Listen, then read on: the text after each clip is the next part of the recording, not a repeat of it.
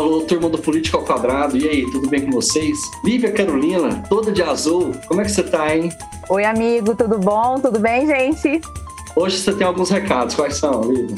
É, eu tenho dois recados muito importantes. O primeiro, gente, eu quero agradecer demais quem já colaborou com a gente, quem fez a sua doação, seja por meio do site www.politicaoquadrado.com.br ou via Pix no nosso politicaoquadrado@gmail.com. A gente ama sentir vocês cada vez mais pertinho da gente e a gente precisa dessas doações, né, Caião, para fazer um programa cada vez melhor. Gente, muito obrigado. Vocês vão ouvir o nível dessa conversa aí. Então, a sua contribuição está gerando esse debate maravilhoso. Lívia, qual que é o segundo recado, hein? Olha só, o segundo recado é o seguinte: eu quero apresentar para vocês o projeto Rede de Solidariedade entre Nós. A rede é um projeto aqui de Brasília, coordenado por seis mulheres voluntárias que apoiam pessoas em situação de rua e famílias em situação de vulnerabilidade por conta da Covid. A rede Caião, ela vive de doações e da venda de rifas e distribui mensalmente cerca de 350 cestas básicas e cestas verdes. O que são essas cestas verdes? São cestas produzidas por mulheres do MST e elas são distribuídas em regiões administrativas aqui do Distrito Federal, gente, é, tais como Paranoá, o Itapuã e a Estrutural.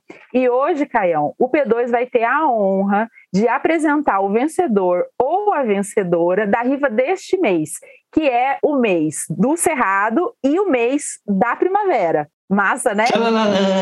Olha só, se liga nos prêmios. Deixa eu falar os prêmios, olha o nível. É um kit de cervejas Cerrado Beer, três mudas de árvores do Cerrado, incluindo o IP amarelo, um exemplar do livro A Planta do Mundo, do Stefano Mancuso, e um exemplar do livro Ideias para Adiar o Fim do Mundo, que é de ninguém mais, ninguém menos do que Ailton Krenak, o nosso convidado de hoje, que vai chegar daqui a pouquinho. Mas vamos anunciar o vencedor ou a vencedora, Kael? Bora. Quem? O vencedor é Silair Abreu, número 175. Silair Alô, número 175. Silair, meu amigo, parabéns. Aproveite muito seus prêmios e aproveita para ouvir esse episódio que eu tenho certeza que vai ser maravilhoso, não é, Caio? É isso. Silair e ouvintes, vocês vão ter um resumo praticamente do livro do Krenak, né? E muito mais. A gente vai falar de sonhos, de o Krenak, na verdade, ele ele eleva a política à décima potência. Esse programa não está política ao quadrado. Eu acho que esse programa está política à décima, porque o Krenak trouxe muita luz para a gente se guiar nesse Brasil de hoje. Então vamos embora, né? Vamos lá, gente. Gente, estamos aqui hoje com Ailton Krenak. Ailton é líder indígena pertencente à etnia Krenak, filósofo, autor de obras como Ideias para Adiar o Fim do Mundo e A Vida Não é Útil, fundador da ONG Núcleo de Cultura Indígena e figura crucial para a luta dos povos indígenas e para a batalha pela preservação da terra. Tudo bom, Ailton?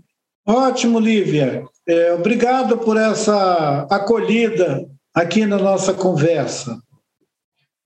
A gente Obrigado, agradece. Ailton. Obrigado, Ailton. Caio. Legal. Ailton, para a sociedade ocidental antropocênica, digamos assim, o conceito de sonho ele tem basicamente é, duas vertentes: aquele sonho psicofisiológico, que é quando a gente dorme e sonha, e aquele sonho que seria a ambição de uma pessoa, né, que supostamente mo moveria a pessoa e daria sentido à vida dela. Eu queria saber qual é o conceito de sonho para o povo Krenak e, se você puder falar, com o que você, Ailton, tem sonhado ultimamente. Lívia, Caio, é, vocês vão me dar uma oportunidade de trazer aqui para a nossa conversa uma pessoa muito querida, que é o Davi Copenal Yanomami. É, eu convivo com o Davi há quase 40 anos. É, um, é sempre uma alegria e uma surpresa é, conversar com ele pela, pela grandeza de, de ser e mente que ele reflete. Ele é autor de um livro chamado A Queda do Céu, uma cosmovisão Yanomami. Esse, esse livro do Davi já foi traduzido em várias línguas. Ele está sendo adotado em universidades na Alemanha, na Europa, como leitura obrigatória para doutorados e para os programas de pós-graduação daquelas universidades, que significa que ele está tendo um tratamento à altura de um grande pensador. E o Copenau Yanomami, ele diz que, o, que, o, que o, a civilização ocidental ela reduziu ao sonho a uma experiência é, de onde as pessoas sonham consigo mesmo.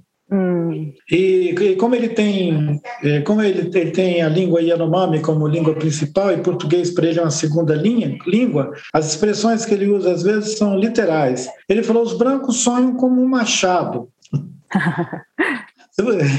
é, isso. É, é, tipo assim, eles não saem de si. A uhum. metáfora é isso, não sai de si. Ele sonha com a mulher que ele vai ter, com a namorada, com o namorado, com o carro, com o emprego. Quer dizer, ele sonha com materialidade. Uhum. E ele, ele, não, ele não tem subjetividade. É uma crítica muito forte a essa ideia do sonho, como aquilo que o Siddhartha Ribeiro, no livro dele, é, O Oráculo é, da Noite, né? Que ele fala do sonho, e ele se refere a um tipo de sonho, de, de, de, de sonho que tem a ver com um estado de sono profundo, que ele chama de REM, né? Uhum, sim. Que é, que, é, que, é, que é quando a pessoa tipo, vai fundo e sonha. Uhum. Mas geralmente as mensagens que estão naquele sonho são tudo relacionado com o ego. Isso é sonhar, com, é sonhar consigo Isso. mesmo. E, e, você já investigou como é que é essa questão do sonho na cultura aí dos indígenas e, e complementando e lembrando a pergunta da Lívia, com o que você tem então, sonhado? Então, são quase três perguntas numa só, né? Porque a Lívia fez a primeira questão e eu é, citei o, o, a frase do Davi Yanomami exatamente uhum. para a gente contextualizar a conversa do sonho, para diferenciar, né? para criar uma diferença. É, o sonho na tradição, não só do Krenak, mas ficou bem indicado no, na fala do Yanomami também e de outros povos, ele é uma guia para a experiência da vida. Guia uhum. para a experiência da vida. É como se fosse quase que o, uma monitoria da vida. É como se você tivesse a maravilha de poder contar com um monitor, entendeu? Alguém te monitorando. E eu, Deus, então, eu já dei um Deus? exemplo uma vez, eu disse que para os povos indígenas, o sonho é uma instituição, não é um evento, não é um evento uhum. onírico, uhum. é uma instituição. E tem muito tempo que eu dei uma entrevista falando nisso, eu disse que esse sonho como instituição, ele supõe inclusive formação, habilitação. Uma pessoa pode ser treinada para sonhar. Uhum.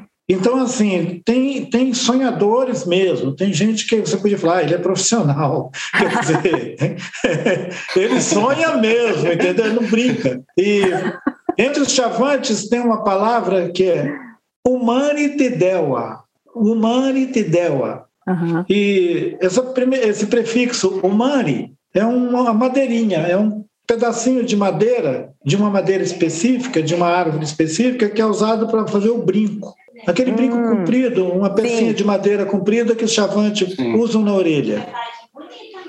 É, uma pessoa vê um chavante usando aquela, aquele tronquinho na orelha, no máximo deve achar aquilo exótico, uhum. curioso. Tipo assim, ah, coisas de índio. Os índios botam esse tronquinho na orelha, deve ser alguma superstição dessa gente. Uhum. Superstição dessa gente. Não é uma superstição. Porque quando o menino está ali com nove, entre nove e onze anos de idade, um coletivo de meninos, um grupo de meninos da mesma idade, igual a turminha que vai para o colégio, eles, eles vão para o colégio deles, que é um lugar onde tem água corrente, um remanso com água corrente. Uhum. Que pode ser no Tocantins, no Araguaia, pode ser no Rio Xingu, e no caso desses meninos que eu assisti, era num rio que passava dentro da reserva Chavante, lá na Serra do Roncador um riacho. E os meninos, é, em número grande, uns 60 meninos, entre 9 e 11 anos de idade, é, diferentes tamanzinhos lá dentro d'água. O, o, a água, a altura assim do peito. E os, e os meninos Sim. ficam ali de madrugada, Tipo, duas horas da madrugada, os padrinhos deles levam eles e botam eles dentro d'água. E eles ficam lá de pé dentro d'água, batendo com as duas mãos no espelho d'água e a água é, subindo, feito, fazendo pequenas ondas. E os meninos põem a cabeça de um lado e do outro. Uhum. Eles estão molhando o lóbulo da orelha. Uhum. Eu perguntei para um daqueles padrinhos por que, que eles ficam é, dentro da água, imersos na água, batendo a mão e, e, e molhando o, a orelha. Ele falou: para amaciar o ouvido, amaciar a audição, uhum. educar a audição. Uhum. Para você aprender a ouvir. Uhum. Aprender a ouvir. Quer dizer, tem um aprender a ouvir. Depois que eles passam por esse que não é só amaciar no sentido de tornar mais é, fácil de furar a orelha, eles têm a orelha perfurada e é instalado aquele umani, aquele. Uhum. Pronto, agora ele está com antena. Aquilo é antena ah, de sonhar. Olha só! Caramba! É uma antena de sonhar. Isso. E alguns deles vão ser pessoas normais, né? assim como o Caio, por exemplo, mas alguns vão ser extraordinários, porque uhum. programar a anteninha. Esse sujeito ele vai ser um humani tidel, porque primeiro é o humani, depois humani tidel. Então ele vai, ele, então ele vai ser um dono do sonho. Olha, dono do dono sonho, do que lindo, sonho. né? Então, então, então esse sujeito vai chegar aos 40 anos, tipo um professor de uma universidade. Uhum. Ele ensina os outros. E ele sabe orientar, ele, ele faz uma tutoria. Ele vai fazer uma tutoria para os outros. Alguém vai contar para ele como que sonhou, por onde passou e tudo, e ele vai aconselhar. Vai aconselhar ele, por exemplo, a última vez que saiu para caçar, é, quantos animais você abateu, matou? Aí ele vai dizer: Ah, eu cacei muito e tal, eu encontrei com esse, aquele e tal. Aí ele vai dizer para ele: evite, evite matar esse, esse animal aqui. Aí ele vai continuar tendo sonhos dele, corrigindo rumos do sonho. A dieta alimentar, o, o, o, o convívio também. Evite, evite, evite, algumas pessoas, entendeu? Uhum. Que estão atrapalhando o seu sonho. Então, Lívia, é muito interessante porque você vai aprender a cultivar o sonho. Sonho bom. Uhum. Então é por isso que eu disse que é como se você tivesse uma tutoria para o cotidiano, uhum. para a sua vida, porque você vai aprender a se comportar é, na obtenção do, do, do, sucesso na caça, nos objetivos que você tem, vai aprender a se relacionar também, vai evitar algumas pessoas, uhum. porque isso é bom para o seu sonho. Sim. Só que é muito interessante, porque é como se fosse um espelho. Da mesma maneira que é bom no sonho, fica sendo bom na vida. Entendi. A sua vida não vai ficar tão cheia de atropelo, uhum. cheia de escolhas erradas, porque o sonho vai te dar uma guia. É interessante que o Siddhartha Ribeiro, no livro dele, é, Oráculo da Noite, ele fala que é, ele é um, um cientista que trabalha com é, laboratório do sono, uhum. que, é estuda, é, que é estudando a saúde mental. Sim. E o que ele diz é que uma pessoa saudável tem sonhos fluentes. Uhum. Então coincide a experiência dos mestres de sonhar Sim, é, uhum. na tradição indígena com o que os cientistas, como chama mesmo essa especialidade de, de gente que estuda é, estuda o, o, o, o sonho o e o sono, né? É, é tem uma, uhum, uma especialidade um disso. É. me escapou aqui agora. Os é. meninos puderem olhar. E, também não lembro. É, é, é, é, a especialidade do nosso querido Siddhartha, uhum. que eu tenho muita alegria de, de vez em quando, compartilhar é, é, conversas com ele sobre sonhos.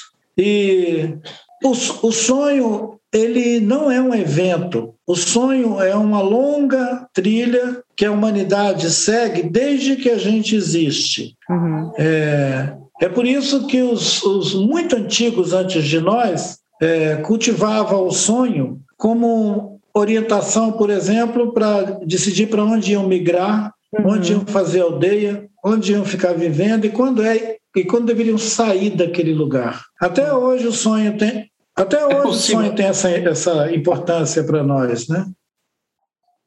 E mesmo o sonho é, para o homem branco tendo se tornado esse, essa questão muito egóica, assim, muito centrado em si, é possível a gente tentar cultivar esse tipo de sonho? A gente nunca deveria ter largado isso.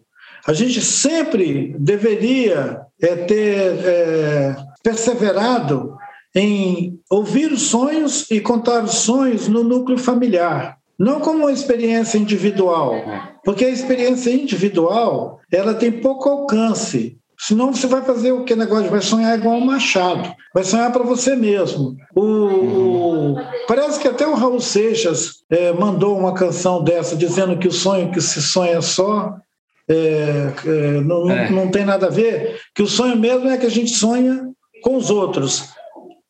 Sonho, sonho que se sonha só é só um sonho, sonho que se sonha junto é realidade. Então, tá vendo? É uma poesia, é uma poética sobre uma uhum. coisa que, que, que, é muito mais, digamos, é, cheia de significado quando ele é aplicado à experiência mesmo coletiva, cotidiana. Aqui na nossa aldeia, eu estou falando com vocês daqui da aldeia Krenak. Aqui, aqui tem as famílias todas que compartilham o território. Para essa gente, Sim. o que você sonha é mapa do que você está vivendo. Se você prestar atenção no que você sonhou, você vai conseguir ter uma ideia do dia que você vai ter pela frente.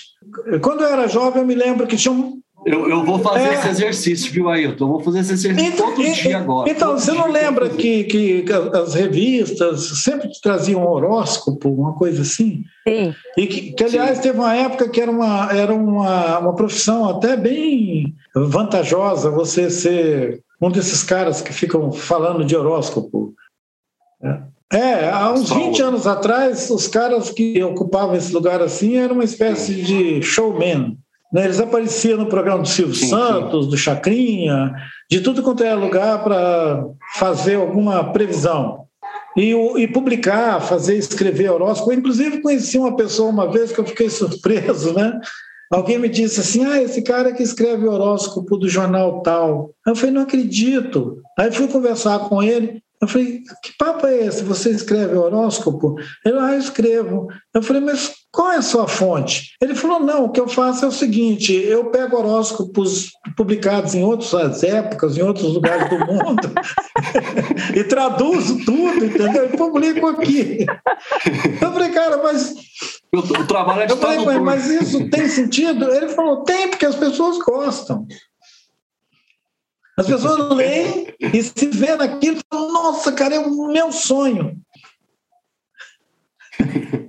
Ailton, é, olha só, o, o medo da morte sempre foi uma ideia que é, permeou a chamada humanidade, né, durante é, desde o início dos tempos que se tem registro, né? Tanto que, se a gente pegar hoje, um dos maiores objetivos da, da tecnologia capitalista é prolongar a vida, né? A gente vê isso na medicina, a gente vê isso na indústria farmacêutica, a gente vê isso na engenharia. No entanto, nunca se viu essa mesma humanidade tão à beira do colapso, mesmo com toda essa tecnologia. Então, eu queria saber, na sua opinião, qual é a origem desse, desse equilíbrio instável e perigoso entre esse apego exagerado a autopreservação e essa iminência de uma autodestruição do planeta e da gente, né, como um todo. Nívia, parece que são duas coisas, duas trilhas é, distintas.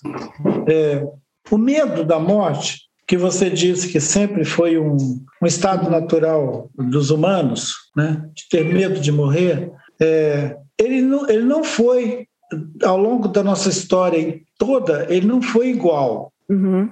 Nós não tivemos sempre pânico de morrer. Por muito tempo, morrer para os humanos era tão natural quanto nascer. Hum. Houve um tempo que os seres humanos viviam 30, 40 anos e estava ótimo. Uhum. Eles não batiam na porta dizendo, ah, eu quero viver 80, 60. Essa esperteza é da modernidade. Quando, quando essa civilização ocidental inaugurou a coisa da modernidade, o evento da modernidade, que tem gente que acha que coincide lá com o fim da Idade Média, uhum. né? Você acha que na Idade Média as pessoas é, ficavam vivendo até 60, 80 anos? Não. Vai ver que é por isso que chamavam de Idade Média. Morriam cedo e ninguém ficava reclamando. O que acontece é que as facilidades para ficar vivo, as vantagens de ficar vivo, ficou tão assim escancarada uhum. que ficar vivo virou uma moleza, você entendeu? Tipo assim, ficar vivo é moleza. Eu queria ver o cara ficar vivo era quando ele tinha que fugir de um leão, entendeu? Quando ele tinha que fugir da intempérie, quando uhum. ele tinha que se abrigar em diferentes lugares para poder ficar vivo. Então ele pesava bem e falava: caramba, ficar vivo não é moleza, não. Agora que a vida virou uma moleza, todo mundo fala: não, morrer é horroroso. E isso é conversa de quem tem muito. Sim. É, tá, tá tão folgado. E os milionários, óbvio, porque quem prolonga a vida é milionário. Pobre não prolonga a vida. Uhum. Imagina, é, os bilionários, na verdade, eles já ficam pensando em se congelar, entendeu? Oh, me congela aí, me acorda daqui a 200 anos. Eh, me bota no foguete e me manda para Marte, depois vocês me Sim. trazem. Isso, é, uhum. isso, é uma pilantragem. E era tipicamente daqueles caras que entram na lista da, do Forbes, né? naquela lista lá dos trilionários. É. Isso não é coisa para nós, nós estamos fora. Nós vamos ter que lutar então, mais, né, Ailton? É, nós vamos ter que lutar mais contra o leão e a onça. O leão está cada é, vez mais perto. Para nós, o leão é nosso amigo. Então, então, pera lá. A gente só comentou uma, um aspecto da questão que a Lívia trouxe. É. A, outra, é, a outra trilha é o seguinte: nem todo mundo acredita que viver 100 anos, 200 anos, é uma realização. Felizmente, tem muita gente que acredita que viver uma vida boa é melhor do que viver uma vida longa. Uhum. Né? Tem gente que é sensata, que tem essa noção. Ele quer ter uma vida onde ele se realiza, onde ele realiza-se socialmente, vive o sentido comum da experiência da vida, mas ele não quer virar um vampiro. Já pensou que coisa chata? Você chega numa festa, você está com 200 anos. Aí todo mundo você fala: o que, que essa praga está fazendo aqui? Né? Não tem graça nenhuma. As músicas que está tocando, entendeu? É tudo nova, você não sabe nada, não tem nenhum costume, é sem graça demais. Então a gente podia começar uma campanha que era viva o suficiente e não aborreça. também se a gente vai vivendo muito, né? a gente vai vendo muita coisa também, né, Ailton? Tipo assim, nossa, eu tive que viver para ver isso, né? É. Ailton, é, eu vi que você foi lá no, no, Provocações, falou com o Taz, mas eu acho que o Taz não te fez uma pergunta que é a pergunta do Abu Janra, daquele programa que é o Provocações. O Abu Janra que criou aquele programa e ele sempre perguntava isso para todo mundo. E já que a gente acabou de falar da morte, eu quero lembrar desse grande homem que é o Abu Janra, né? E te fazer a pergunta que ele sempre faz para todos. Ailton. A vida é indescritível. É, a vida é um maravilhamento. E outro dia eu estava comentando que a vida é selvagem. Aliás, isso é um ensaio que eu escrevi. Eu escrevi um texto com o título de A Vida é Selvagem. E esse texto ele foi admitido é, numa cátedra internacional que dá uma bolsa de pesquisa para algumas pessoas que não pretendem viver tanto assim mas querem viver intensamente enquanto estiverem vivos. Uhum. E eu, é, é, quase que em primeira mão, estou dedurando para vocês que eu fui escolhido por essa cátedra uma cátedra para a América só. Latina é uma cátedra, cátedra é, que se articula com universidades em vários países da América Latina, e no caso daqui do Brasil, ela é como se fosse um convênio internacional com a uhum. Universidade Federal de Minas Gerais e o Instituto de Estudos de Arte e Tecnologia, é, da, IEAT, Instituto de Estudos em Arte e Tecnologia da Universidade Federal de Minas Gerais. Então, eu me candidatei por aqui, fui selecionado para esse programa de bolsa e sou um pesquisador, então, de uma cátedra chamada CALAS, que eu espero que, é, a, a cátedra Calas, bacana, né? Assim, uhum. Calas. Uhum. Eu, espero, eu espero, inclusive, tomar uma tequila em Guadalajara para comemorar esse negócio. Vai tomar, com certeza. Porque é, porque é, em, Guadalajara, é em Guadalajara uhum. a sede desse programa internacional que promove estudos sobre novas epistemologias, essa coisa do norte-sul, como que esses países periféricos tipo nós produzem pensamentos, reflexões sobre a, a sociedade. Ah, apreciando temas sobre urbanismo, arquitetura, educação e tecnologia. Então, o meu texto, que afirma que a vida é selvagem, é, supõe que a gente podia viver de maneira diferente dos ajuntamentos urbanos. A gente não precisa viver todo mundo em metrópole, uhum. empilhado, urbana, que bota a gente um em cima do outro naqueles prédios de 30 andares. Uhum. E faz uma crítica a, a, a esse isolamento que a cidade proporciona, que as pessoas deveriam viver uma experiência mais compartilhada, e cabe, Ailton, 7 bilhões cabe? Olha, Caio, eu acho que você fez uma pergunta é, bem é, abujanra, bem provocadora. A pergunta é o seguinte: a questão não é se cabe. Enquanto a gente vem empilhando, a gente vai chegar no céu daqui a pouco. Sim. É, você. É, que é o inferno, né? O inferno você já escutou sobre a Torre de Babel, né? Uhum. Então, assim, o céu é o limite. Se a gente quiser empilhar a gente, vamos empilhando. Daqui a pouco a gente é 20 bilhões. A questão é como você vai dar comida e abrigo para 20 bilhões de pessoas. É, tá legal 7 bilhões e meio? Vocês gostaram? Que tal 15? Por que não 30? Uhum. Vamos nessa. As incorporadoras estão loucas para fazer prédios, tipo aquele lá do Dubai, é, a Torre de Dubai. Então, eles desistiram da Torre de Babel, mas fizeram a de Dubai.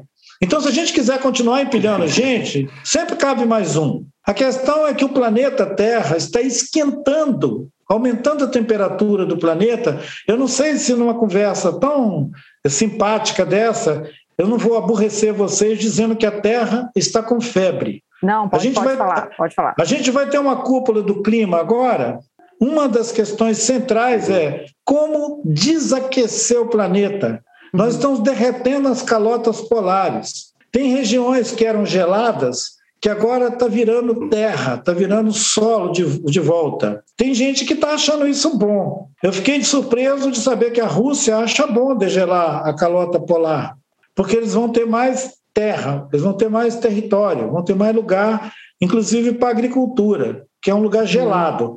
Mas é, como, é, como Deus dá, Deus tira, Deus dará, o negócio é o seguinte: a Amazônia vai virar um deserto. Então, assim, você puxa a coberta, tampa o pé de um e estampa a cabeça do outro. Uhum. Tem, uma, tem uma previsão que em 2035, se a gente não parar de esquentar o planeta, a Amazônia pode virar um Pantanal estragado. Não é um Pantanal bonito, é um Pantanal uhum. estragado.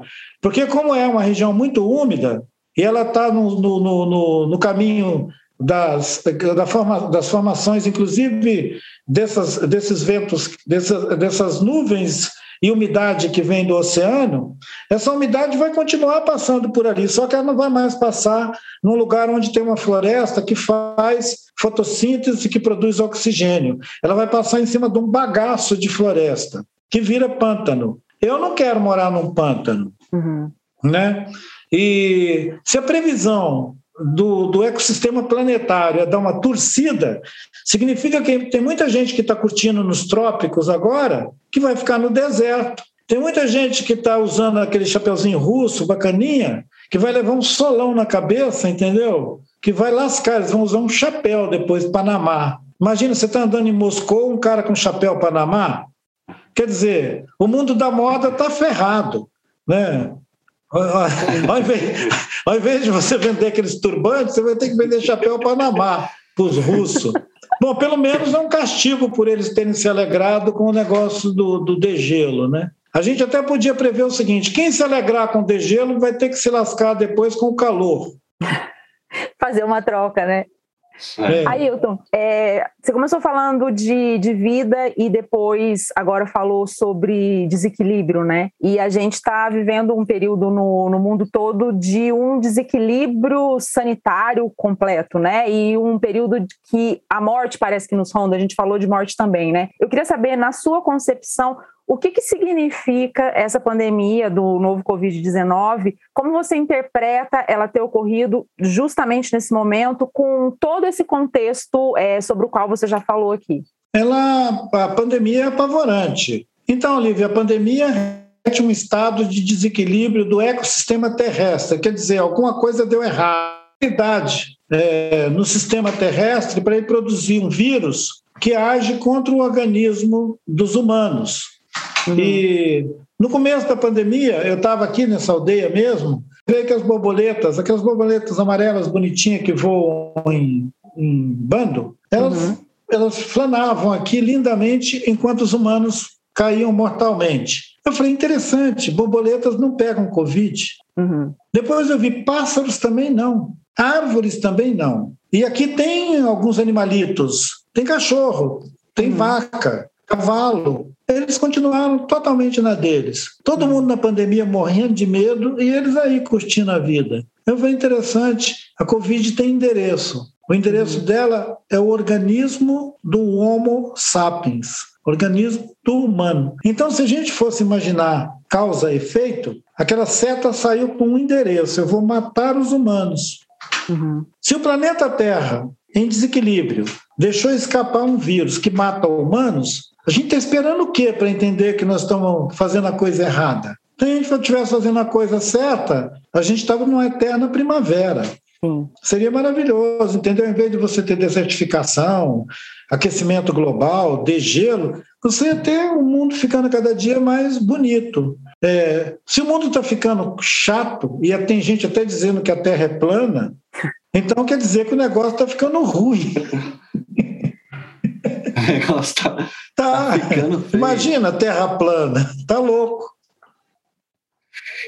Oh, isso aí é, é algo. Será que o, o, a gente vai sair com uma reflexão é, melhor sobre como lidar com a Terra depois dessa pandemia? Você acredita, Ailton, numa evolução do pensamento humano depois dessa, dessa crise? Então, curioso, Caio, porque eu acho que foi ontem um, uns amigos estavam conversando aqui no quintal e a gente estava pensando exatamente sobre isso. Evolução do pensamento é uma ficção.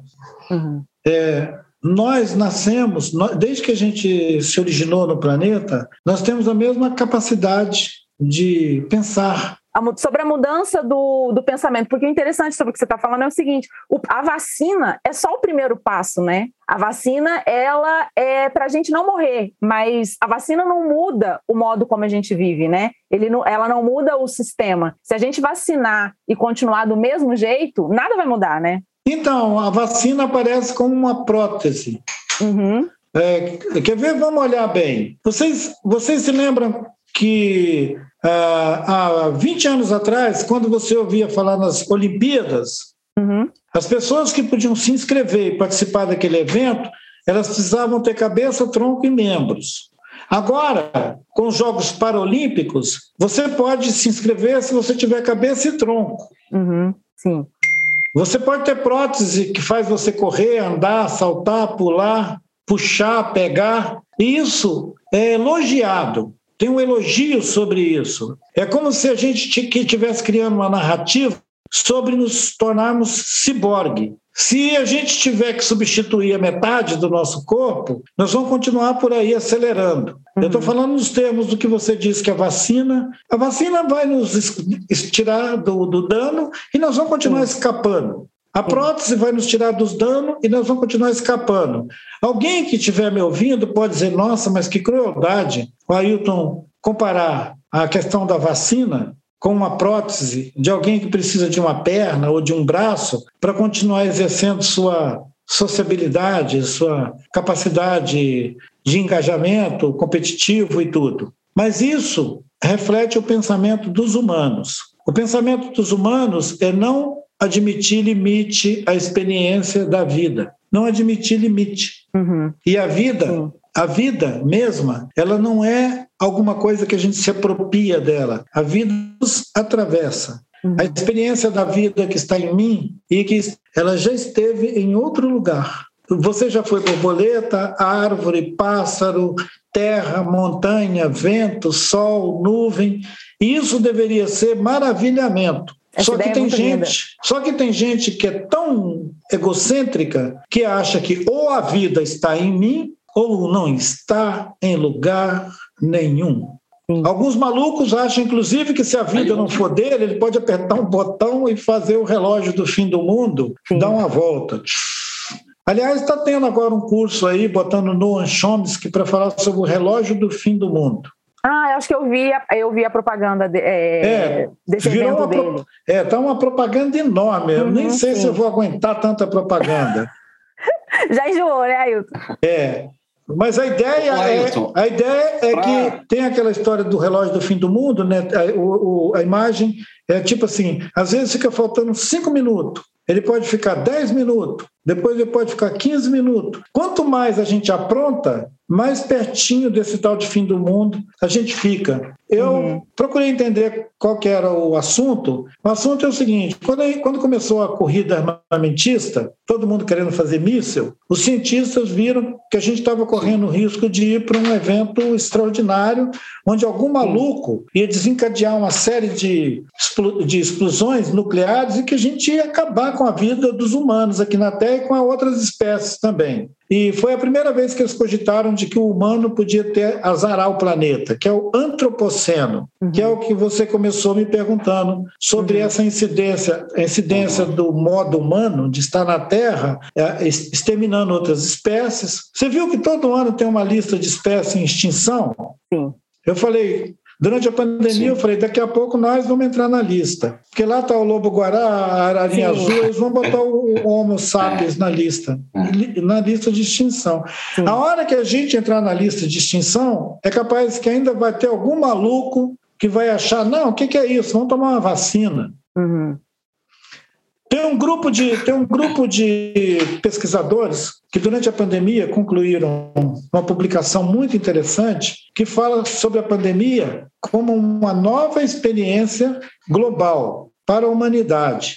Que a pandemia não é um evento que vai passar. A epidemia, a epidemia eh, se instalou como um evento que vai se repetir cada vez mais exigindo mais vacina, mais controle sanitário, até o ponto da gente nem voltar mais a ter convívio, a gente andar por aí cada um numa cápsula. Isso não é ficção Sim. científica. Sim. E, obviamente, que nós vamos viver uma sociedade do controle. Aliás, fazer uma propaganda. Eu, eu, eu estou participando, eu estou participando de um, episódio que vai passar no, na GNT, acho que é hum. GNT, episódio que chama Sociedade do Cansaço uma série, Sociedade do Cansaço. E eu estou participando de um episódio a gente, onde a gente fala sobre um tipo de humanidade que chegou a tal ponto, obcecado pelo consumo, né, que ela uhum. não consegue mais é, ter um pouco de sossego, de acalmar-se um pouco. Se ela já tivesse perdido a capacidade de auto. Se a gente continuar nessa balada, a gente vai ficar todo mundo girando aqui no planeta é, sem rumo. Ailton, é, por um lado tem é, esse pessoal que é vidrado e psicado, né, a palavra dos jovens, é, na questão do consumo, mas é uma pequena parte da sociedade global, porque boa parte dela está em condições de vidas, em condições de vida deploráveis, né? E pegando aqui no Brasil, eu quero até fazer uma, até fazer uma um paralelo com o programa que a gente teve aqui. Quem veio aqui recentemente foi o Aldo Rebelo, aquele que foi ministro, etc. Né? E o Aldo ele tem um pensamento bem bastante diferente e ele me falou um argumento que eu quero expressar esse argumento e aí eu quero ver o que você vai achar dele, porque ele fala o seguinte: a Amazônia tem um IDH baixíssimo. É, tem 25 milhões de pessoas morando lá, mas tem muita desnutrição, as pessoas, 80% sem internet, não tem infraestrutura, não tem, não tem nada ali é, para o homem, né? para esse humanoide, tá passando muita dificuldade lá, e ele está debaixo de um solo que é riquíssimo, e a Amazônia é riquíssima, né? É, em suas variadas dimensões. E ele levantou a ideia de, por exemplo, o Brasil é, tem a maior reserva de diamante do mundo, que é justamente na reserva Roosevelt, se eu não me engano, É, e não exporta diamante. E tem outros países muito pequenos que exportam, etc. Ele falou: por que, que a gente não pega? Porque as riquezas do subsolo são riquezas do Brasil, são riquezas da nação. Por que a gente não pega? O Estado faz uma concessão, faz um controle, faz algo totalmente legalizado sim, e reparte essa riqueza que está lá com os índios, obviamente, com os ribeirinhos, com os municípios, com as universidades, com as pesquisas, etc., para a gente desenvolver a região, já que as pessoas têm o direito ao desenvolvimento, porque os índios, na visão dele, não querem voltar para o neolítico, não querem viver no neolítico. Ele fala que as pessoas também querem ter acesso à internet, acesso à tecnologia, acesso a conhecimento. O que, que você acha dessa fala do. O Aldo, Aldo Rebelo é índio? Não. Não, não. Então ele deveria se ater a reivindicar os direitos dele. Isso é falácia, é conversa fiada dele. Vender as coisas dos outros e repartir com os outros é uma ideia muito espertalhona. Que tal eu pegar a casa dele, vender e distribuir com o pessoal que mora lá perto dele? Será que ele vai gostar da ideia? Se eu pegar os salários que ele ganha de ex-ministro, ex-deputado, ex-não sei o que, e distribuir com os pobres, ele vai gostar? Eu podia fazer a mesma malandragem, dizer, ah, mas o Alto tem 300 anos que ele ganha dinheiro aí para ser ministro, ser deputado, ser não sei o quê. Que tal? Ele é dono do Partido Comunista durante tanto tempo, que tal a gente pegar a grana que ele ganha aí de aposentadoria e distribuir com os pobres? Os pobres estão tão pobres. Isso é conversa fiada. Eu manjo esse cara, ele é um pilantra. Ele está por trás da MP da grilagem, ele quer tomar a terra dos índios, ele não quer distribuir nada com os índios. É uma hipocrisia ele dizer isso. Eu teria coragem de fazer um debate com ele, mas ele é tão cara de pau que ele só faz conversas que ele pode projetar ideias equivocadas sobre um público ignorante para vender esse papo furado de que ele está preocupado com a Amazônia. Se ele tivesse preocupado com a Amazônia, ele falava com os amigos que não podia desmanchar o ICMBio, que não podia. E ele teria pedido para demitir o Salles, quando Salles disse que era para abrir a porteira? Ou será que ele acha que a única riqueza que a Amazônia tem é minério? Porque ele está vendo o governo destruir a floresta e eu não vejo ele reclamar. Será que ele está achando que eles estão prestando um serviço, acaba com a floresta e depois entra com o garimpo? O Aldo é um cínico. Ele, nem, ele, ele fica atrás dessa legenda do PC do B, mas na verdade ele é um palhaço. O Ailton, aí é, o, Ailton, mas o que, que você acha que a Amazônia, o que, que a gente poderia, o Brasil, é um esforço coletivo poderia fazer é, para a Amazônia, até para acabar com essa, com essa mineração ilegal, com essa grilagem, com essas queimadas e levar desenvolvimento para. Que desenvolvimento, cara? É, que desenvolvimento? Que desenvolvimento? É o índice de. Que desenvolvimento? Tipo de, qual é o conceito de desenvolvimento, né? O, o índice. Não, então, deixa eu falar. O desenvolvimento é o seguinte: o índice de desenvolvimento humano lá, que é, tem a ver com saúde, tem a ver com educação, tem a ver com um monte de coisa, é o índice baixíssimo em relação ao Brasil todo. Então, as pessoas têm uma grande riqueza ali, mas não estão usufruindo dela. Não há esse desenvolvimento da pessoa ali, né? Que possibilite ela ter saúde, Caio, ter educação. Fala, etc. Caio, Como é que... fala isso para o Tiago de Mello. Sim. Você sabe onde o Tiago de Mello vive? Ele, é, ele vive no Rio Andirá. No lugar mais é, fim do mundo que o Aldo é, Rebelo não tem coragem de ir. É, nos apartamentos isolados, comentários sobre a floresta onde ele não anda. Eu ando na floresta. Então eu queria convidar ele para andar um ano comigo na floresta. Deixa, sobre o que ele acha. Deixa eu decididamente, uma... decididamente, é, chama ele para a gente fazer um debate que eu vou mostrar para vocês que ele é um mentiroso. Eu só fazer uma observação. É isso que o Ailton está falando também.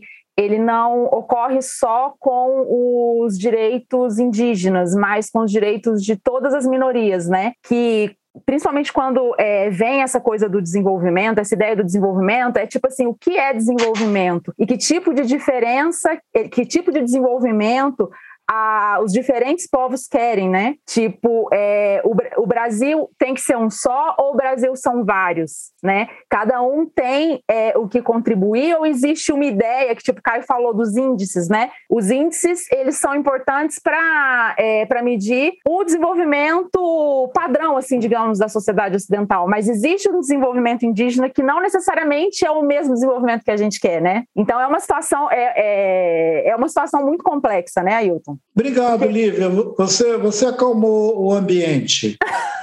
É, nasci para o... isso, nasci para isso. Quero, eu quero Lívia, ah. o, a gente precisava dizer para o Caio que o IDH está sendo posto em questão até pela ONU. Ah, estão atualizando, né? É, o IDH é. ele, é a ele ONU, é um, a ONU projeta, a, a ONU projeta os objetivos do milênio os objetivos, as ODS, os objetivos do milênio, põem em questão Sim. um índice que mede o desenvolvimento em cima de quantas geladeiras, quantas internet, quantos uhum. carros, quanta, quantas, é, quantas é, habitações com luz elétrica e saneamento você tem. Isso não é desenvolvimento humano. Uhum. O desenvolvimento humano hoje exige outras apreciações sobre o estado é, de cotidiano, a segurança alimentar, as condições uhum. que proporciona um estado psicológico saudável, porque você chega numa metrópole onde todo mundo está empilhado, todo mundo tem fogão, geladeira e carro, só que eles estão com doença mental, eles estão com sofrimento mental, uhum. eles estão cheios de remédio, estão indo para a clínica, é, estão tudo doente. Aí como é que você vem com esse papo furado do Aldo querer levar desenvolvimento para a Amazônia? Os meus amigos que vivem na, na Amazônia, além de serem bonitos e saudáveis, eles esticam a mão e pegam um fruto saudável eles vão no rio e pegam até um tucunaré para comer. Eles podem comer um tambaqui a hora que eles quiserem. Eles comem açaí, bacaba, murici, e esse cara vem com esse papo furado de subdesenvolvimento. Subdesenvolvido é ele, que não consegue sair desse papo furado dele de progresso. Ele fica escrevendo, aqui, ele escreve oh. artigo na Folha de São Paulo só para sacanear a Amazônia. O Ailton, eu quero até aproveitar então e perguntar um, um, o que você entende pelo conceito de Brasil. O que é Brasil? Olha, outro dia um amigo me disse que o Brasil é o único país do mundo que tem o nome de uma commodity. Ai, meu Deus. É o pau-brasil. Ô, oh, meu pai, ô oh, destino. Estamos condenados. Bom, então. enquanto então... a gente estiver nessa esquizofrenia de uma metade achar que o Brasil é verde, a outra metade achar que o Brasil é azul, e a outra metade achar que o Brasil é não sei o quê, como é que a gente vai dizer que nós temos um consenso sobre alguma coisa? Então, é, se for para forçar a barra, a gente pode fazer o discurso que a gente quiser, mas se for para a gente ser honesto, a gente vai dizer que nós, por enquanto, ainda estamos por acontecer. É, teve um personagem da nossa história que diz que o Brasil tem um passado muito longo no seu futuro, ou pela frente. O Brasil tem um longo passado, é, o Brasil tem um grande passado pela frente. E deve ter sido Milô, porque tem um senso de humor maravilhoso que me salva de vez em quando de algumas é, encruzilhadas. Essa, por exemplo, de. Olha, toda tentativa de definir o Brasil é pretensiosa toda tentativa de definir o Brasil, nem os grandes estudiosos como aquele outro lá, o Caio Prado, né? Caio uhum. Prado, não é isso? Caio Prado. Aquele uhum. raiz, raiz sim, do Brasil. Sim. Sérgio Buarque. Uhum. É, Sérgio Buarque. Todos esses grandes é, historiadores dura para caber o Brasil lá dentro. Sobrou o Brasil pelas beiradas sobrou coisas que eles não viram. Então, assim, não tem fotografia que cabe o Brasil. Ele é continental, ele é imenso. E é um equívoco querer continuar com esse discurso de colonizador português, que o Brasil é isso, que o Brasil é aquilo, é aquilo, né? Nós somos pluralidade. Aqui tem árabe, aqui tem japonês, chinês, coreano, aqui tem turco, né? Tem os salins todos andando por aí. Uhum. É, tem um monte de português também tem espanhol, tem holandês, tem francês e tem os povos indígenas. O problema é que de vez em quando tem um sujeito que quer falar mais do que os outros e diz: não, o Brasil se escreve com Z. Aí eu, eu quero, eu vou te fazer uma, uma pergunta, mas antes só uma observação sobre, é, sobre o desenvolvimento também a respeito da, do debate que a gente teve. É, mesmo se a gente tivesse um, uma definição única do que é desenvolvimento, né, toda, todas as pessoas, todas, é, todas as minorias, é, esse desenvolvimento ele tem que ser repensado, porque o planeta não aguenta. Então, por exemplo, é, a gente tem que ter uma noção de que coisas que os países, por exemplo, o Brasil, né, é, muitas vezes as pessoas ficam falando, não, o Brasil tem que explorar todos os recursos porque ele tem muito recurso, ele tem que ser rico porque os outros países são desenvolvidos, a gente não é. Mas assim, o planeta não aguenta, né? A gente tem que ter a noção de que o desenvolvimento correto é o desenvolvimento que o nosso planeta consegue alcançar. Não adianta a gente ficar pensando assim, ah, mas a pessoa tem carro com ar-condicionado, a pessoa tem piscina, a pessoa viaja cinco vezes por ano. Se o planeta não aguentar, amigos, nós não vamos poder fazer isso, né? E baseado nisso que eu falei, o seguinte, eu li o seu livro, o Ideias para Adiar o Fim do Mundo, e recomendo, ouvintes, todos vocês para ler, e eu queria que você desse... Ah. Recomendo também, eu recomendo também o A Vida Não É Útil, Lindo livro, provocador esse, demais. Eu queria, Ailton, que você é, desse uma ideia, duas ideias para os nossos ouvintes de como adiar o fim do mundo, mas eu queria que você falasse um pouco também da ideia de que a gente não pode se enxergar como é, separado da Terra, como se a nossa vida fosse uma coisa e a Terra fosse um recurso, porque é, esse é um conceito que, para mim, é até uma, uma poesia, é até um, um, um escrito poético seu, digamos assim, de tão bonito que eu acho, de tão verdadeiro que é também. Obrigado, Caio, Lívia, por vocês citarem os dois livrinhos. É, tanto em Ideias para Adiar o Fim do Mundo, quando a vida, quanto A Vida Não É Útil, eu é, refleti durante a pandemia sobre esse abismo é, cognitivo que nós todos no mundo fomos jogados. O professor Boaventura Souza Santos ele tem um, um conceito que ele chama de linha abissal, que seria um, uma linha invisível que separa o norte do sul. E a Lívia se referiu à ideia do desenvolvimento e os países que são desenvolvidos, que a gente pode querer imitar eles. Uhum. E que a Terra tem limite, não dá para imitar todo mundo. Me lembrou também que essa questão foi posta por Mahatma Gandhi. Na década de final da década de 40, antes dos anos 50, um jornalista inglês teria perguntado para Mahatma Gandhi é, se, se na Terra haveria o suficiente é, para todo mundo é, ter acesso a, a tudo, a alimentação, a saúde tudo. Questionando a superpopulação da Índia, porque naquele tempo a Índia já era um país superpopuloso. Só que agora é o planeta Terra que virou uma Índia. Com 7,5 bilhões de pessoas, nós somos todos Bangladesh. Uhum. É, o pessoal botava I love New York, não é isso? Sim. Então agora a gente tem que fazer I love you Bangladesh, porque o planeta virou Bangladesh. Para todo lado que você olha, tem um cara pisando em cima do outro. Nós estamos empilhados, literalmente. E a pergunta ao Gandhi era: dá para todo mundo? E o Mahatma Gandhi disse: só o necessário. A Terra pode nos suprir do que é necessário. Então, o, o que o Gandhi estava dizendo é que esse organismo vivo da Terra, a nossa mãe, ela é capaz de nos prover do necessário, mas a gente não pode virar a mão e achar que ela é uma plataforma extrativista, um almoxarifado, que a gente pode saquear ele para distribuir uhum. aqui fora. Que é um pouco a ideia do nosso colega lá que quer saquear a Amazônia para distribuir com alguém. Dos outros, desconfie da o Gandhi disse: há o suficiente, mas somente o necessário. Se você uhum. quiser ter um Rolls Royce, uma casa na praia, só que, que as pessoas querem é isso. Querem olhar os Estados Unidos e dizer, ah, eu quero consumir igual um americano. Só que todo mundo sabe que um americano consome seis, oito vezes mais do que qualquer outra pessoa no planeta. Nem na Europa o consumo é tão escandaloso quanto dentro dos Estados Unidos. Um italiano não consome igual um americano. Aí você fala, ah, mas a Itália é rica. Tá, mas eles têm um pouco de educação. E parece que o princípio da educação é você ter a boca menor um pouquinho do que o tamanho do mundo. Tá certo.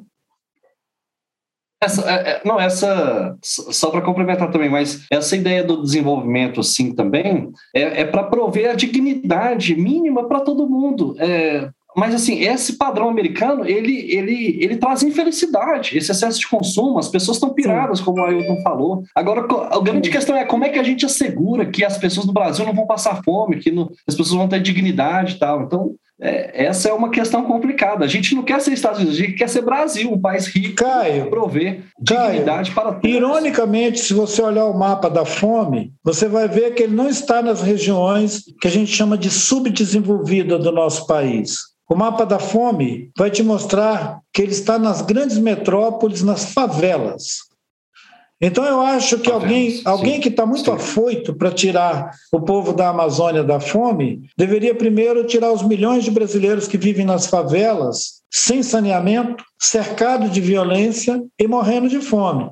É muita sacanagem é, Sim, é muita é malandragem você é. querer é. esconder o que acontece nas grandes metrópoles brasileiras e salvar as pessoas que estão morrendo de fome na Amazônia. Aliás, eu conheço muita gente da Amazônia e não sei de ninguém que está morrendo de fome lá. Fora de brincadeira. Nem durante a pandemia. Eu participei de uma campanha que o nome da campanha era Tem gente com fome, dá de comer. Quem me convidou para participar dessa campanha foi o Emicida. O Emicida falou: Olha, Krenak, a gente está fazendo uma uhum. campanha a maior parte das pessoas, das personalidades que estão convocando, são pessoas urbanas. Eu queria que você participasse da campanha, porque eu sei que tem comunidades na floresta que também pode precisar nesse período da pandemia. É, você sabe que essa campanha ela acessou 230 mil famílias? Faz as contas aí, 230 mil famílias.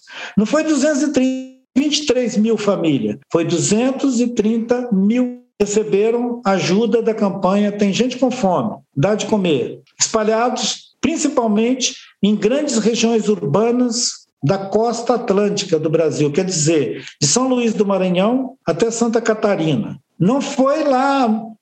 Que pega a região não, mais rica. Que pega e mais, mais desigual, porque é nesses lugares que tem favela. Vai, vai ver a pobreza igual. em Fortaleza, vai ver a pobreza em volta de Recife, vai ver a pobreza em volta de Salvador, vai ver as favelas urbanas. Aí depois vem um papo furado desde dizer que o povo da floresta está morrendo de fome. Para você morrer de fome, de fome na floresta, só se você não souber nem esticar o braço para pegar um palmito.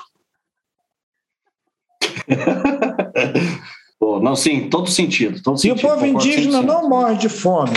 Eu não conheço o mapa da fome do povo indígena na floresta. Eu posso conhecer uma situação gravíssima dos Kaiowá-Guarani, cercado pelo agronegócio no Mato Grosso do Sul, morrendo de tiro, de bala. E posso conhecer também estatísticas sobre criança. Né? As crianças indígenas que vivendo sob ameaça constante estão passando por sobre, sobre, sobrepeso, né? que quando uhum. ao invés de uma criança de um aninho, dois aninhos, está com o tamanho e o peso correto, ele está passando por sobrepeso. Uhum. E, mas, mas não assim de morte, porque senão a gente teria ligado o, o alarme, né, gente? Vocês viram as mulheres indígenas em Brasília? Uhum. Vocês acham que elas iam lá em Brasília brigar com o governo Sim. e esconder morrendo de fome? Uhum. Não, e tem uma coisa também, né? Se você tira um povo da terra dele ou vai sufocando, como você disse, né? Às vezes fazem um, um arco em volta, né? E é. se você é, bagunça o estilo de vida deles e traz eles para outra realidade, é, é, muito provável que eles vão ter muita dificuldade para viver, né? Então, assim, tem isso também. Mas é, aí, se, ah. se, você asfixia a pessoa, a pessoa pode morrer. É Sim. É isso que a pandemia está ensinando para gente. A gente precisa de respirar precisa respirar. Sobre isso, vou até indicar para os nossos Vou até indicar para os nossos ouvintes um documentário muito bom chamado Martírio, que mostra a realidade dos Guarani Caiová. Do Vincent Carelli. É muito, muito, muito importante. É muito bom é. mesmo. Legal, Caio, você lembrando. Ô, ô, Caio, acabou a luz em Brasília? Ah, é onde ele está. Eu, eu, moro Isso, no aqui na Asa Norte acaba muito também, mas aí não, não acabou, é. não. Pode ser que acabe, né? eu tô, eu estou longe do plano piloto, eu estou longe do avião. Aí, aí longe do avião, a, a, as turbulências são maiores. Não, como eu falei, né, antes da gente começar, aqui em Brasília está tudo caindo menos o que deveria cair, né? Mas enfim, Caião, vamos chamar o Ailton para o nosso desafio? Momento Jânio Quadro. Varre, varre, varre, varre. Então a gente pode cantar cai, cai, balão, cai, cai, cai balão. Quem sabe chama, né? Ailton, esse é o Momento Jânio, que é o quadro fixo do nosso programa. Seguinte, é, como você sabe, o nosso ex-presidente Jânio Quadros ele tinha o singelo hábito de se comunicar é, oficialmente por meio de bilhetinhos escritos à mão. Qual que é a proposta? Eu quero que você imagine que você, Ailton, foi eleito como presidente da República, hoje, setembro de 2021. E que você escolha uma pessoa para mandar uma mensagem. Essa mensagem pode ser uma bronca, pode ser uma ordem, pode ser um elogio, pode ser um agradecimento, pode ser uma oferta de cargo no seu governo, pode ser um pedido de socorro, qualquer coisa. E claro, você vai ter que dividir com a gente tanto o conteúdo quanto o destinatário do nosso bilhetinho. Lembrando que o Cledson Júnior, do movimento é, Coalizão Negra por Direitos, que teve no nosso programa, o momento Jânio dele, Ailton, foi um, um bilhetinho para você, te convidando para ser o ministro do meio ambiente dele. é mesmo. Ailton, todo mundo Nossa, que vem aqui. Nossa, gente! É, foi. Todo mundo que vem aqui no Político ao Quadrado tem o seu. É, é, se torna presidente por um bilhete, você vai falar o seu bilhete, a gente vai transcrever e colocar no nosso site o seu recado. Vocês me pegaram agora. é, porque na verdade eu fujo é, em todas as direções, até no imaginário, de cair nessa cilada de ser presidente da República. Uhum. E talvez o, o, bilhetinho que eu escreveria seria para o próprio Jânio. Ah, sim. É, dizendo para ele: Presidente Jânio, por que você nos largou nessa fria? Vai que ele te dá alguma dica, né? Ailton, muito obrigada por ter vindo até aqui ao nosso estúdio virtual. É, como eu disse, o Cledson é, citou você, acho que foi no nosso terceiro programa. Esse, seu, esse é o programa que você está, é o de número 36. Ou seja, você está na nossa mira faz muito tempo. A gente estava tá, querendo trazer você aqui, já fazia muito tempo, então agradeço muito é, por essa conversa maravilhosa. O critério que a gente usa para convidar as pessoas é, para vir até aqui são pessoas que, na nossa avaliação, elas estão ajudando a pensar o Brasil, né? Parafraseando um pouco seu livro, a gente escolhe pessoas que a gente acha que estão ajudando a adiar o fim do Brasil nesse momento tão difícil que a gente está vivendo. E no seu caso, eu percebi assim que, que falar com você é, não é só falar sobre, só pensar o Brasil ou só pensar ideias sobre como adiar o fim do mundo, mas é também falar sobre a vida, né? E esse conceito que, que você disse que a vida ela não é minha, ela não é sua, a vida ela está passando pela gente, né? é um conceito muito maravilhoso, né? Então, assim, eu queria te agradecer por ter vindo até aqui, apresentado essa vida que, diferente da gente, diferente de todos os nossos regimes políticos, diferente de todos os nossos sistemas econômicos, que a gente vai acabar essa vida ela tá aí passando, né? E antes de terminar, eu queria ler um trechinho de um texto do Drummond que eu vi você, eu sei que você gosta muito dele, eu gosto muito também, o Caio também gosta. E eu vi uma vez você chama, uma vez uma entrevista que eu vi você chamando o Drummond de meu escudo invisível. Eu achei lindo também. É o texto é um texto de 1962 e ele chama O fim do mundo. É, abre aspas. Não se sabe ainda se o mundo acabou realmente no sábado, como for anunciado. Pode ser que sim, e não seria a primeira vez que isso acontece. A falta de sinais estrondosos e visíveis não é prova bastante da continuação. Muitas vezes o mundo acaba em silêncio ou fazendo um barulho leve de folha. É possível que a previsão dos astrólogos indianos não tivesse base e que o mundo atual dure muitos anos. Acredito mesmo que é cedo para ele morrer, se apenas está nascendo e nem sabe ao certo como é ou será. Um beijo, Ailton. Obrigada. Muito obrigado, Ailton. O Drummond é maravilhoso. Sim. E o tema do Drummond. É, o mundo está sempre nascendo. E é, a ideia do mundo, talvez ela seja, é, em nós, os humanos, é, alimentada pelo sentido da vida. O sentido da vida. Não a vida em mim, a vida. Uhum. E é isso que o Drummond está dizendo, que a vida está sempre nascendo. Sim. É tão maravilhoso isso, porque a gente definitivamente deixa de ter problema com a morte. Sim. E passa a ter um assunto com a vida.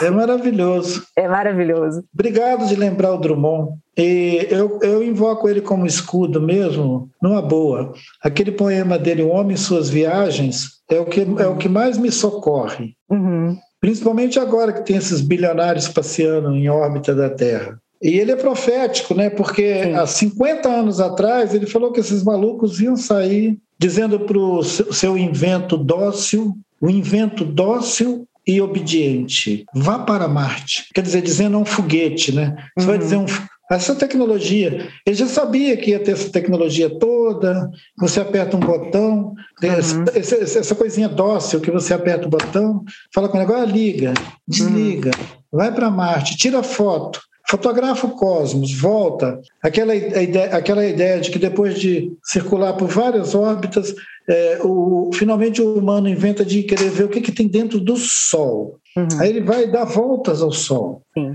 E, e, com um sentimento totalmente snob, vira e fala que o Sol é um touro espanhol, é, o, o Sol é, ouro espanhol domável. E uhum. volta para a Terra, o snob do humano acha que o Sol é pouco.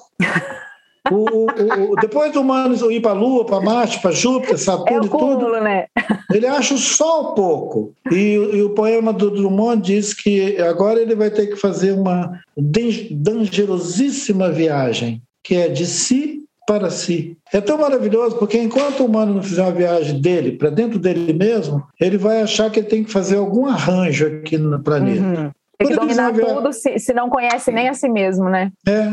Quando fizermos essa viagem dangerosíssimas de, de si para si, no dizer do poeta, até a ideia do progresso, desenvolvimento, toda essa fissura, acalma. Uhum. Gratidão tá por vocês terem me convidado. Eu, na verdade, resisti porque às 19 horas é assim, quando eu já estou, depois de Marrakech, Nossa, a gente também, sexta-feira, é difícil demais. Não, eu participei hoje de um evento que foi o quinto, é, a quinta reunião anual da Associação de Antropologia da Saúde. Uhum. 300 é, mesas de 30 mil debates e tudo. Se a saúde dependesse de tudo isso, a gente gosta muito de especular. Uhum. E essa viagem de si para si é muito longe. Sim. Muito longe. Aí eu tô muito obrigado, maravilhoso. Mesmo para lá de Marrakech, você mostrou todo o seu brilhantismo hoje aqui para gente e instigou o nosso público e a gente mesmo a profundas, importantíssimas reflexões nesse momento que a gente está hoje. Eu queria pedir também, Ailton, para finalizar mesmo, desculpe o avançado da hora, Ailton, fala uma música da sua vida aí, porque a gente, a gente tem uma playlist que a gente coloca uma música que cada convidado que vem aqui fala e a gente deixa lá para o ouvinte que gosta do Político ao Quadrado, quando estiver lavando louça, quando estiver lavando banheiro, quando estiver andando de carro, coloca lá a playlist e vai ver as músicas que, que as pessoas que vêm aqui escutam, né? Então, fala uma música que você gosta aí para a gente adicionar na nossa lista. Vamos por a música. Olha que eco. Tá um pouco. É, vamos, vamos, vamos pôr a música, aquela Cavaleiro Marginal, hum. banhada em Ribeirão. É do Loborges? É uhum. Loborges? Eu acho que sim. É, é. Mas a, a gente, a gente coloca certinho lá. Clube da tá Esquina, né? Clube da Esquina. É isso, gente. É, o Ailton nos ensina a amar essa bolinha azul, essa bolinha maravilhosa, essa natureza linda, cheia de árvores, passarinhos, verde, né? Vento, e a gente amar isso e respeitar, né? E pensar nas nossas próximas gerações. É, o Ailton está aqui para ensinar o povo brasileiro a ter essa relação de respeito e amor para com essa terra maravilhosa que a gente não pode de jeito nenhum destruir em nome de que interesse for. É isso, pessoal. Continuem seguindo a gente nas redes sociais. A gente está no Instagram, no Facebook, no YouTube com os cortes tá também no Twitter. Um grande abraço. Beijo, gente. Ailton, obrigada, obrigada. Passou um pouquinho, obrigado, mas Ailton. foi ótimo. Obrigada. Maravilha. Obrigado, obrigado, obrigado. Viva, viva, viva. Viva. Bom fim de semana para vocês.